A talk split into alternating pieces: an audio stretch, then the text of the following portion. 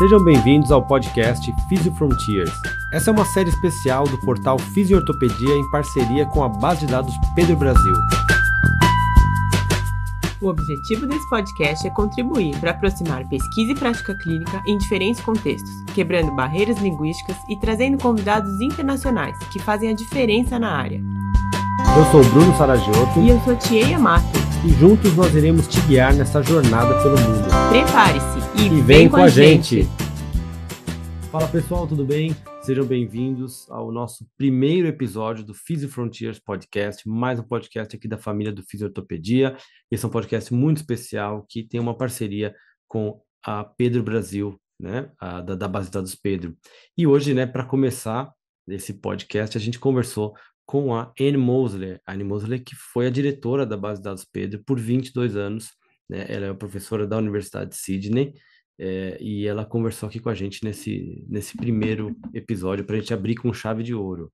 A Anne contou diversas histórias para a gente, ela compartilhou histórias pessoais sobre a carreira dela, como ela chegou na fisioterapia, como ela decidiu ir para a academia, e, e mais para frente contou também várias histórias sobre a base de dados Pedro, como a base de dados foi criada, como a escala Pedro foi é, inventada e quais são as perspectivas que ela vê para o futuro da base de dados, né? Então foi uma conversa muito interessante. A gente também abordou assuntos de fisioterapia baseada, baseada em evidência, o que, que ela acredita que ainda existe de barreira, o que, que ela acredita que é o, o, o futuro da nossa área nesse sentido. E também falamos um pouquinho sobre conciliar a maternidade com o trabalho, que a Anne também é mãe é, do Stuart, e aí ela compartilhou com a gente várias dessas histórias e o episódio ficou muito legal. É isso aí, então, com vocês, nosso primeiro episódio. Obrigado, obrigado por assistir e até mais. See you soon.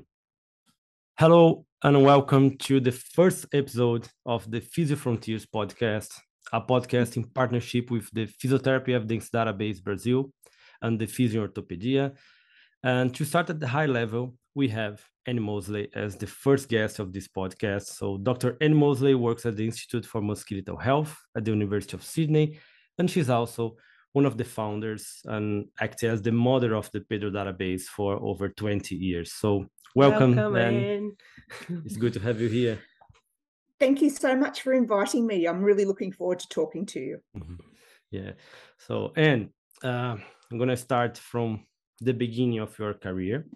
So, I know your story and the Pedro database story are very well correlated, but I'd like to start asking you how did you become a physiotherapist and, and a researcher? How things started? Well, it took me a while to, to decide what to do. So I was a mature age student when I started doing physiotherapy. I had a couple of years off after university, after school, Mhm. and um, I had a couple of false starts. So the first um, degree that I was accepted into, but I deferred and didn't start, was dentistry. And then Oh, I wow. tried computer that. programming um, and lasted less than a semester. Hmm. and knew it wasn't for me. And so, and then I, I discovered physiotherapy um, and thought this was right. So it had a good mix of science and and people, um, and uh, and it just looked really fascinating. And it worked out that Mhm. it that it was my niche. So it was my passion. So it was a great choice. So I graduated with my entry level degree in 1987. So Mhm. I've been a physiotherapist for quite a long time. Mhm. And I spent about the first third of my my career working in clinical practice. Mhm. My passion was head trauma rehabilitation. So I spent most of that time working Mm. with people who had uh, severe traumatic brain injuries. Mhm. Um, and then I spent the second, uh, the, the last two thirds of my career working in research and also uh, the dissemination of research. So with Pedro, Nice. I always describe it as I spent the first third of my career as a clinician with a passion for research. And the Mhm. second two thirds of my career as a researcher with a passion for clinical practice. That's so nice. And how did you end up like doing research? How how did you dive in in, in this area? I I was always interested in research, and I Mhm. think it was really developed when I was an undergraduate. So I had some amazing teachers or educators Mhm, who really questioned what we were doing. mhm, And one of those people was the famous Janet Carr, who was my Mhm. tutor when I did the first neurology subject. And I always remember one of the first tutorials I did with her. She came in and we were using a book that she'd co authored. And she Mhm. asked us to open up at a page Mhm. and to cross it out because it was incorrect. and so, and it was the a chapter about balance. And so when they wrote the book, Mhm. it, they were involved, you know, um, it didn't it didn't think about the feed forward mechanisms with balance. And so it was all, you know, pushing people and all those sort of things. Mhm, And they said, this isn't right now. So this is how knowledge has moved on since we've written the book. mhm, And so I really liked that idea.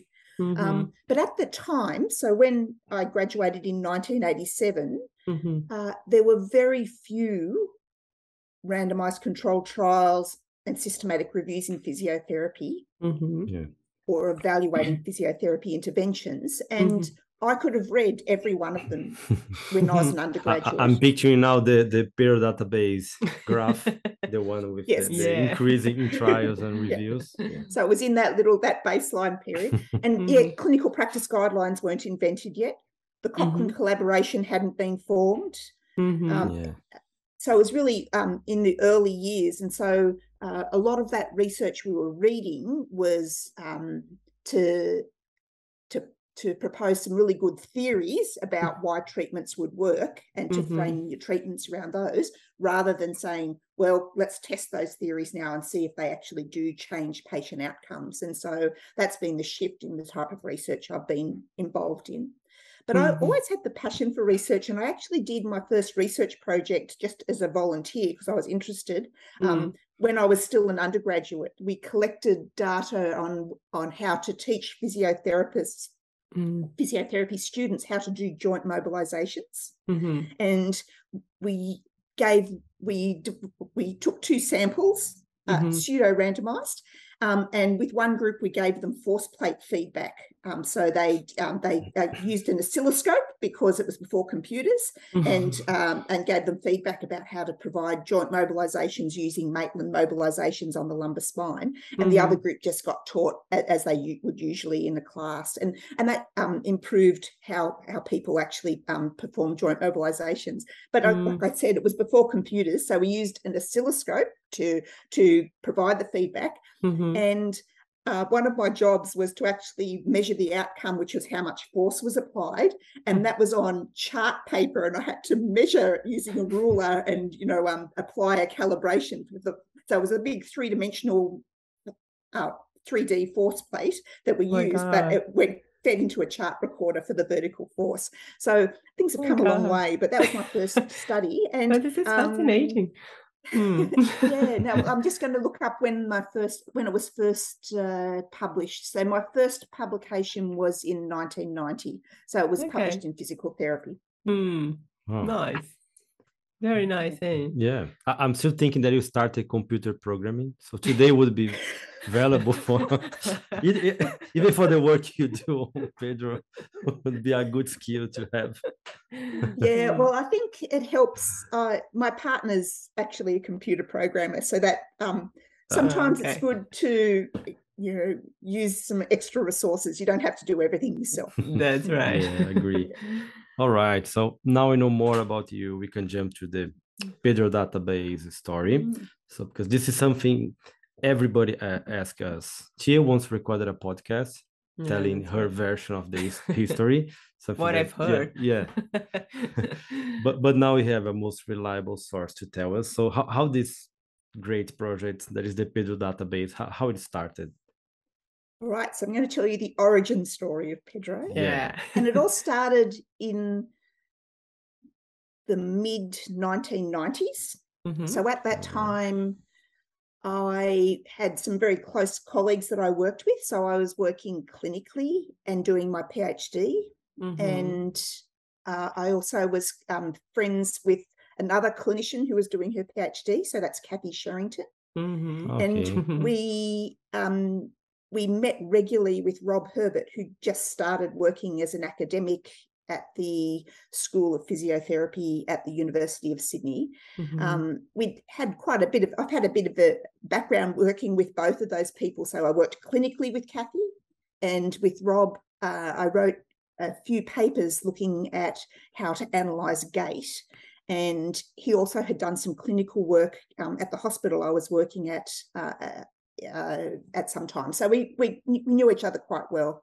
Now, Rob was one of the early people who taught evidence based practice. So he started teaching evidence based practice at about the time that the Cochrane Cap collaboration was formed. Mm.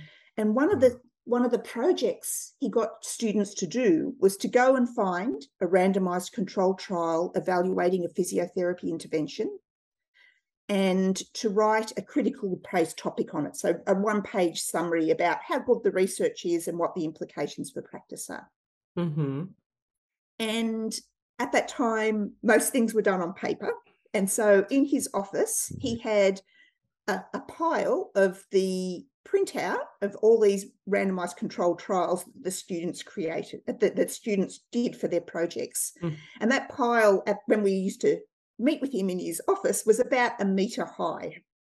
And so Oh. Rob got this idea of saying it's really hard to find these um, because uh, at that time, uh, uh, searching even on PubMed was very difficult. So PubMed hadn't been formed yet.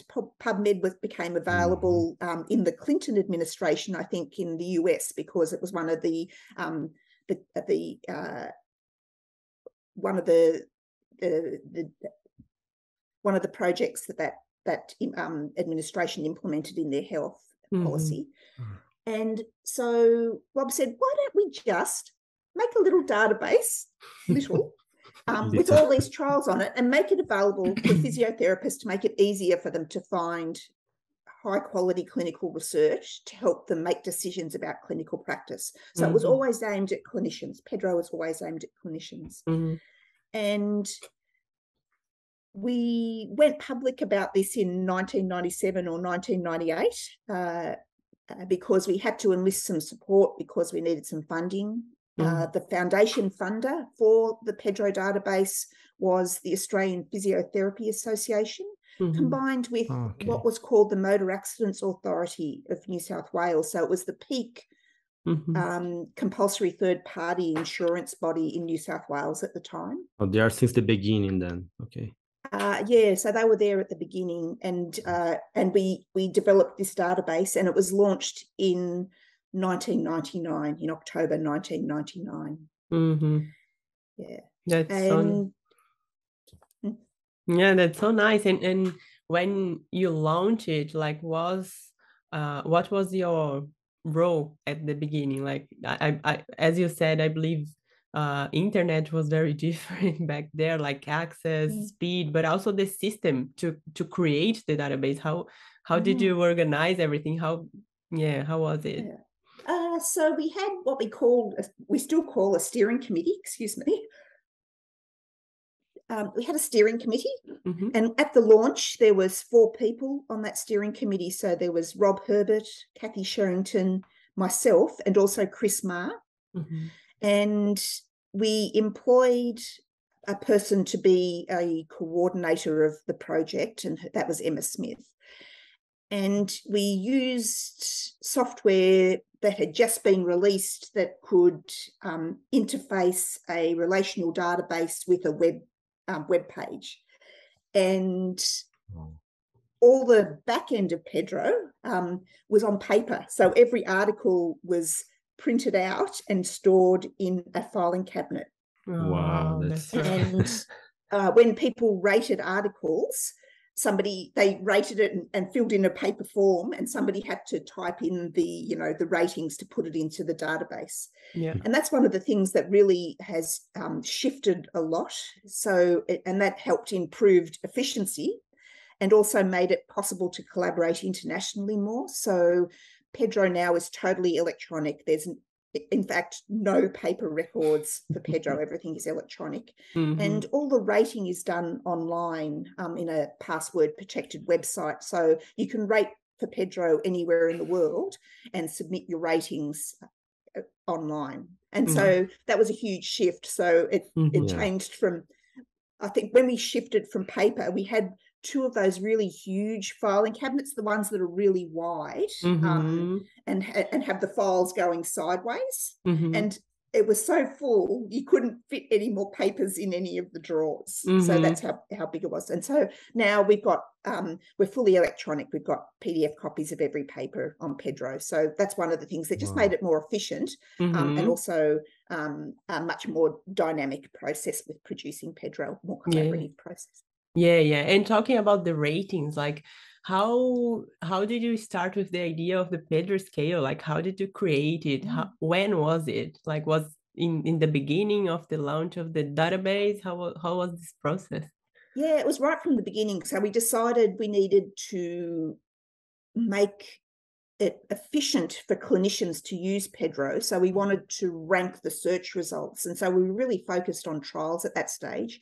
And Mhm. what we did was uh, look around um, at what was available for critical appraisal tools Mhm. and uh, and I'm having a seniors moment thinking about what the um, the name of the the we have the Del- we came up with we found the Delphi list Mhm. which colleagues in Maastricht in the Netherlands had developed for um, for quality, and so we use that as the basis for the Pedro scale. Mhm. We uh, added a couple of items, and we also operationalized all the items, so it was really clear that you could answer yes or no. And so Mhm. we made a decision it had to be answered yes or no to the question. So if there was any ambiguity or was unclear, the answer was no, it wasn't met. And so Mhm. we that was there right from the start. So we rated trials right from the beginning, and that was a feature. So and that's still in place today. So Mhm. one of the features of the search results when you do a search for Pedro is the search results are ranked so the best research gets to the top of your search results. Mhm. So that's done first Yeah. by research method. So um, we display synthesis research. So uh, so evidence-based clinical practice guidelines are displayed before systematic reviews, which are displayed before randomized trials, Mhm. Nice. And and and trials are ranked by their Pedro score. Mm, nice.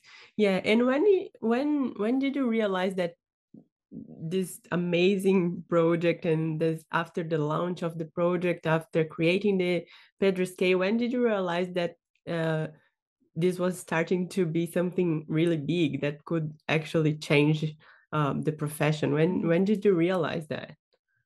very early on. hmm And so it wasn't long after the launch, so in the years after the launch, that we realized we needed to actually get a little bit more help, a little more, more brain power on the um, on the steering committee. And so we invited Mark Elkins to be involved then. So Mm. there was five of us on the steering committee.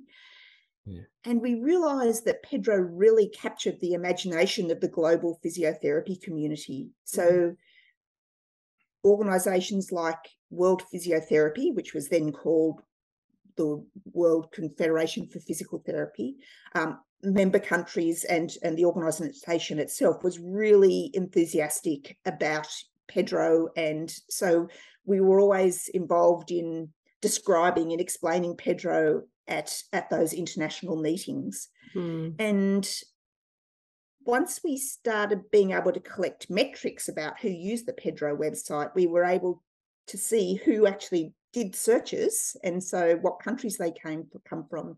mm, And the number of countries really rapidly expanded. So in 2021, Pedro was used in 215 countries and territories. Mm.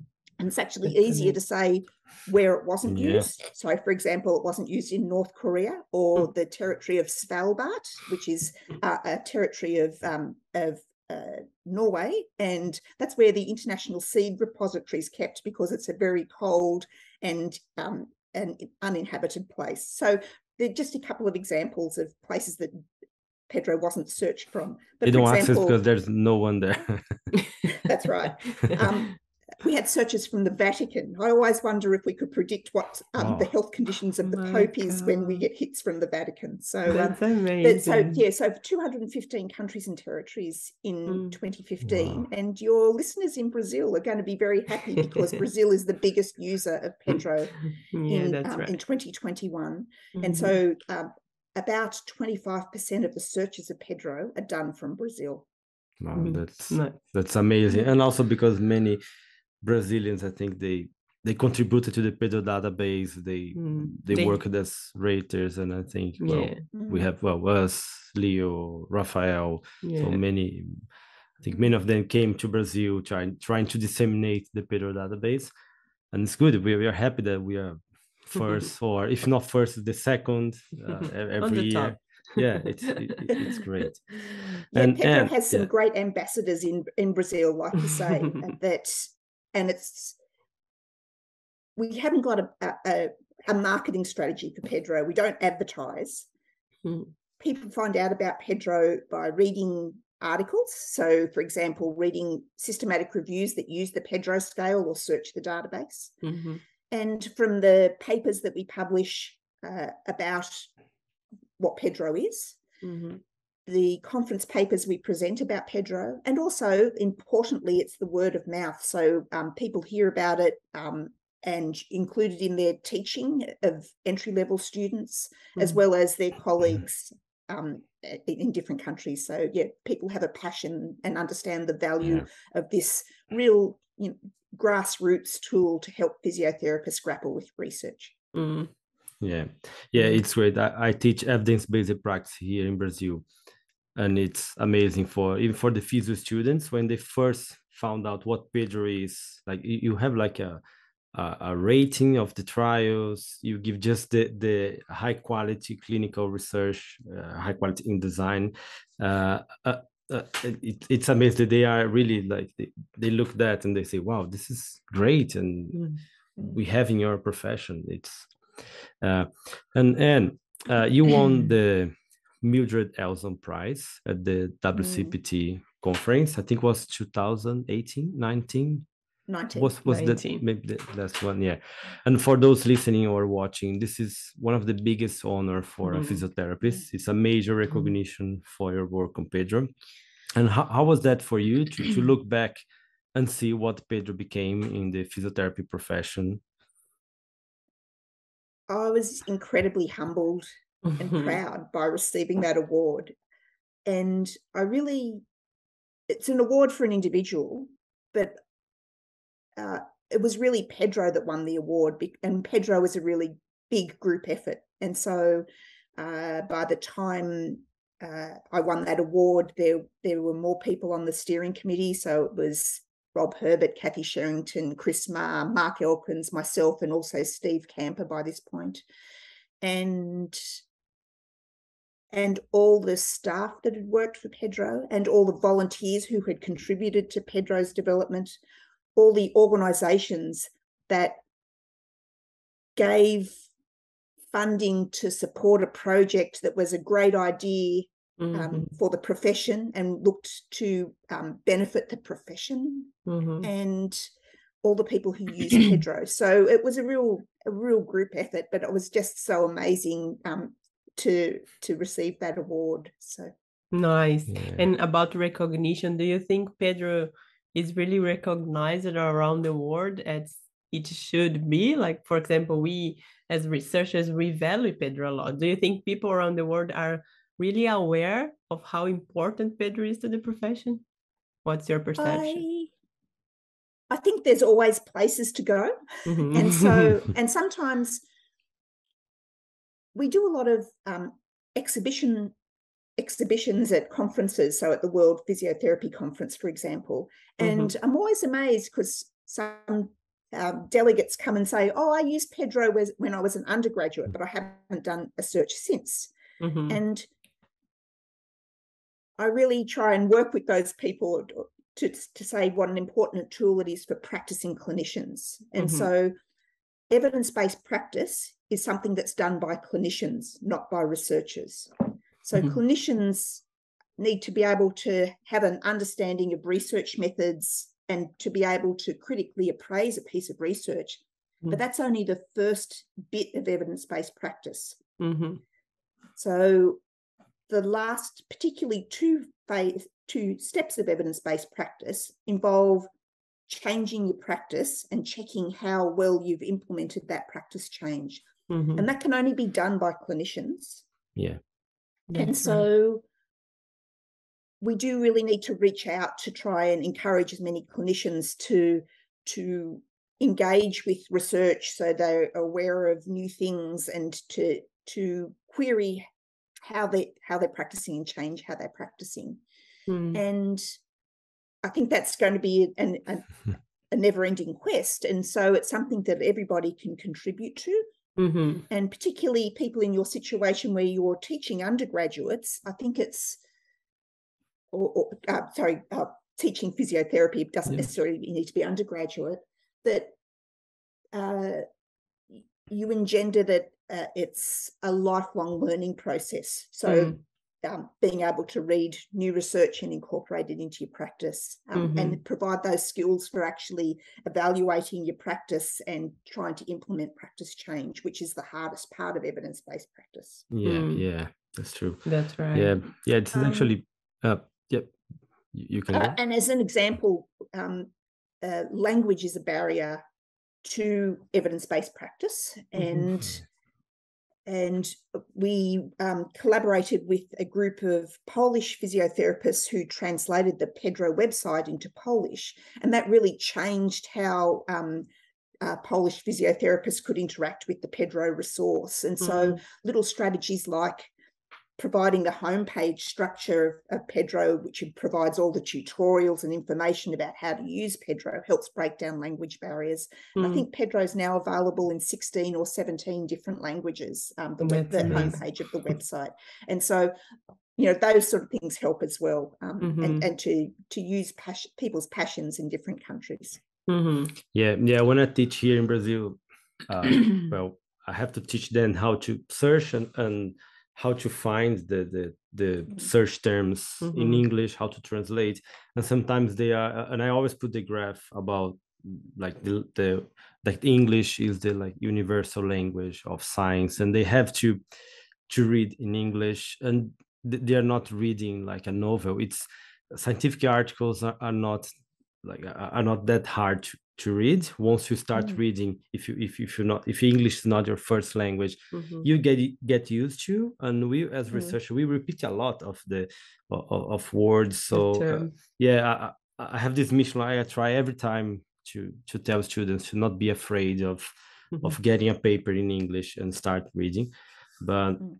yeah and another barrier for clinicians is definitely an access but but we we actually published together a paper investigating this uh, full text Mm. bias and we saw that i think half of the full texts are available through the pedro links and, and Mm. this is actually very good news and uh, and, and Yeah. i think you- and, and what other strategies do you think they can clinicians can use for Yeah. for getting more so access since we we did that little study bruno where we looked at the prevalence of access to full text from Mhm. the links provided in pedro and we came out with just over 50% of articles had free full text access via pedro Mhm. and we worked out that we could improve it a little bit so we, we and we've implemented that change by adding an extra link and that's to a pdf locator website Yeah, and so now we that estimate you can access 60% of articles um, for Mm. free in pedro this is Mhm. really great timing because pedro is currently running a campaign called pedro tackles barriers to evidence-based practice Mhm. so if you go to the pedro website and click on the learn tab there's a, um, a in the English section and probably in the Portuguese section now as well. There's a ta- uh, there's a, a site that describes the program, and in September we're actually releasing a, um, a couple of videos on how to access full text. So one of them is a tutorial on how to find full text. Um, a- access full text from the Pedro database, and the Mm, other is that's great other yeah. strategies you can use to to access full text. Nice. that's good Very nice. yeah very timely Mhm. um Yeah, and also another question that well, you dedicated a lot, well, much of your career to the Pedro database, and consequently for improving physiotherapy field through Mm. evidence-based practice. And how do you see today? Like, how, how's the scenario of evidence-based practice after 22 years? Are we improving? Are studies improving in quality? Or what's what's your vision? Uh, before I answer it, I'm just going to backtrack a little bit because one of your future guests, Arianne Verhagen, played a very important part in the development of Pedro. And so uh, when I told you all the articles used to be photocopied, Mm. some of the original articles in Pedro were from uh, a database held in uh, Maastricht University. Mhm. And Arianne Mm. Verhagen, when she was a PhD student, photocopied those articles and posted Wow. them to us at the beginning of Pedro and, and she was also involved in the development of the Delphi list. So she was one Ah, of the yeah, she was she's the lead author in that paper. So just just as a backtrack, sorry, I did, should have thought of that at the time. Okay, it's so all right. now the current question is how how have things changed? Mm. Yeah. Uh, there has been an explosion in the amount of evidence to guide physiotherapy practice, and that's Mhm. particularly evident in the number of randomized controlled trials published each year. We think they're doubling every six years at the moment. Wow, it's a lot. So that means your new graduate physiotherapists and clinicians have to be really savvy at deciding what the best articles are to read to guide Mm. their practice rather Mhm. than being overwhelmed and not reading any articles to guide practice. Yeah. And that's one of the good things about Pedro because it helps the best research get to the top of the list to be able to decide what to choose. And, and you're much better off reading good research, uh, Mhm. e- especially if your English isn't your first language, because it's much easier to read a real well written Yeah. Research paper than it Mhm. is to read one that's poor, poorly written and Mhm. of, of lower quality. And essentially, if you're reading low low quality research, that's not going to help guide clinical practice. You're much better at reading um, the, the pearls. Mhm. So that's one of the things that have changed. Mm. Nice. And- Unfortunately, Mhm. uh, uh, the quality of trials isn't improving as fast as we'd hoped. Yeah, so it's possible for all trials in physiotherapy to score seven out of 10. So the, th- the three items that they struggle to, to achieve are the blinding items on the Pedro scale, Mhm. particularly blinding of the therapists and the patients. Mhm. And that's because most in, many physiotherapy interventions are complex interventions and it's not possible to blind those Yeah. people. Mhm. So a really good score in it if you're evaluating a complex intervention is eight out of 10 for Pedro. Mhm. Um, but then some also trials um, struggle to uh, blind the assessor as well. And they're trials that have key outcomes that can only be evaluated by by the by the participants. Mhm. So things like documenting if they've fallen or not, or if they have pain or not. Um, Mhm. it- so it's really hard to blind those. So, so it is possible to get seven out of ten or eight out of ten for most physiotherapy trials, but based on our current projections, that's not going to happen until mid this century at the current snail's pace. And so there's a real Right. onus for researchers in this area Mhm. to actually make sure they conduct rigorous research and report them well. Mhm. Yeah. So that will and that will help clinicians to be able to use their research to guide practice. Yeah. Yeah, Nice. awesome.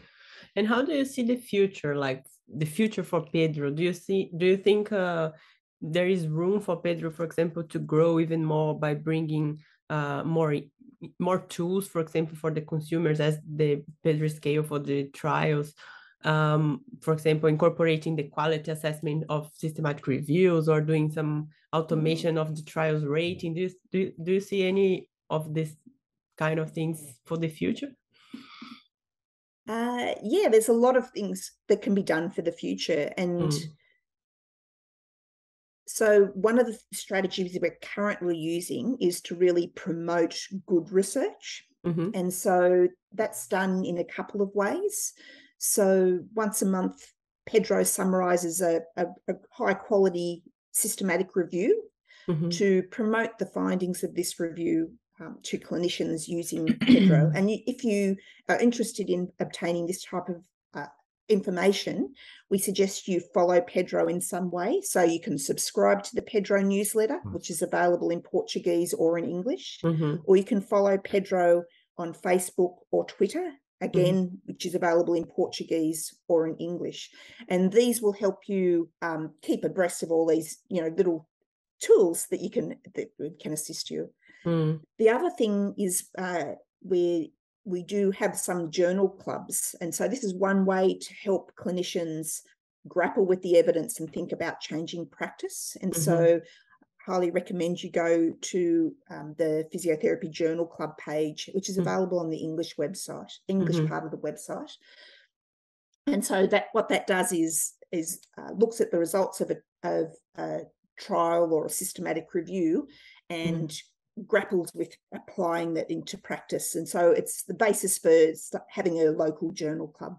And so Mhm. certainly users have said that's been very useful in running a local journal club, particularly um, uh, with over this period of the pandemic where people have had to think uh, creatively about being able to discuss um, Mhm. interventions with other people when you can't meet face to face. So Mm. Yeah, that's been useful. But there's lots of other developments. So one thing that we haven't mentioned is Pedro's daughter called Dita, which Mm. is a, Yeah. a similar database that focuses on di- the, the accuracy of diagnostic tests used by physiotherapists. Mhm. So that's available at dita.org.au. Mhm. And so evidence based practice involves more than making decisions just about the effects of therapy. And so DITA, uh, DITA provides high quality clinical research about, about questions about the accuracy of diagnostic tests. Nice. Yeah, yeah, that's very important as well. H- how long is Dita now? Five, six years, or Uh, let me Or just I'm double check the date. uh, probably it is. I I remember w- Yeah, when they I were think more than setting up. five, isn't yeah, it? yeah. uh, yeah, so But it's, a great DITA resource was as launched well. in 2019 as well. Ah, okay. Oh, Yeah, nice. Yeah. yeah. Yeah. It's a great resource as so- well. Mm. Yeah. And at um, the moment, so uh, in August 2022, DITA indexed 2,300 primary studies and systematic reviews about the uh, accuracy of diagnostic tests used by physiotherapists. Mm. That, yeah, that's that's awesome. And and Anne, we are getting closer to the end of the episode, but still have a few more questions for you. Sure. Uh, and but we want to uh, come back to your career, and well, we know you are one of the many women that needed to conciliate motherhood with work during the career. Mhm. So just want to know how was that for you? How was that a big challenge? Uh, just uh, how old is your son now? Oh my God. My Little son's story. 21, so he's just Really? younger than Pedro. Can't believe. Wow. Can't 21. believe. I thought you were gonna say like 16. Uh, I think I'm lost in time. No. Wow. Mm, Wow. mm. Mm. Uh, yeah, well, I think juggling life is always something that involves that's always challenging. So whether it's whether you have a child, whether you have elderly parents, uh, Mhm. whether you have a long commute, all those sort of things. There's there's lots of things that involve um, that are involved in this these challenges, but I suppose it also is what makes life interesting that you're involved Yeah. in lots of different things. Mm. Uh, I worked part time quite a lot while my son was young. And in fact, I never actually returned to full time employment because there were always other things that ne- needed my Yeah. time. So that was one way I adjusted my workload. But the other thing is, my son was very conversant with what I'm doing. And I always remember one time when we moved to Pedro, Mm. um, between organisations, and it was the time when we had the two filing cabinets full of papers. And so Mhm. it took a lot Wow. of packing up.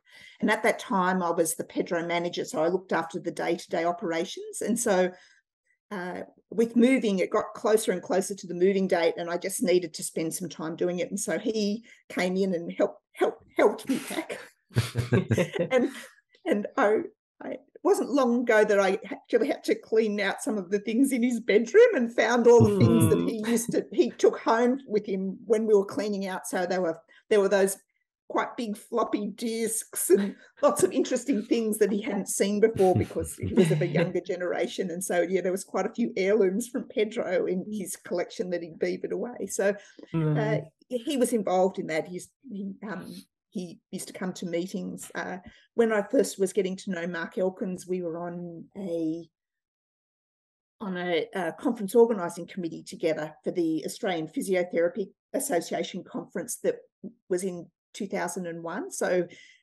he was just a bit less than one year old at that time, and so he used to sit on my oh. lap while we did things.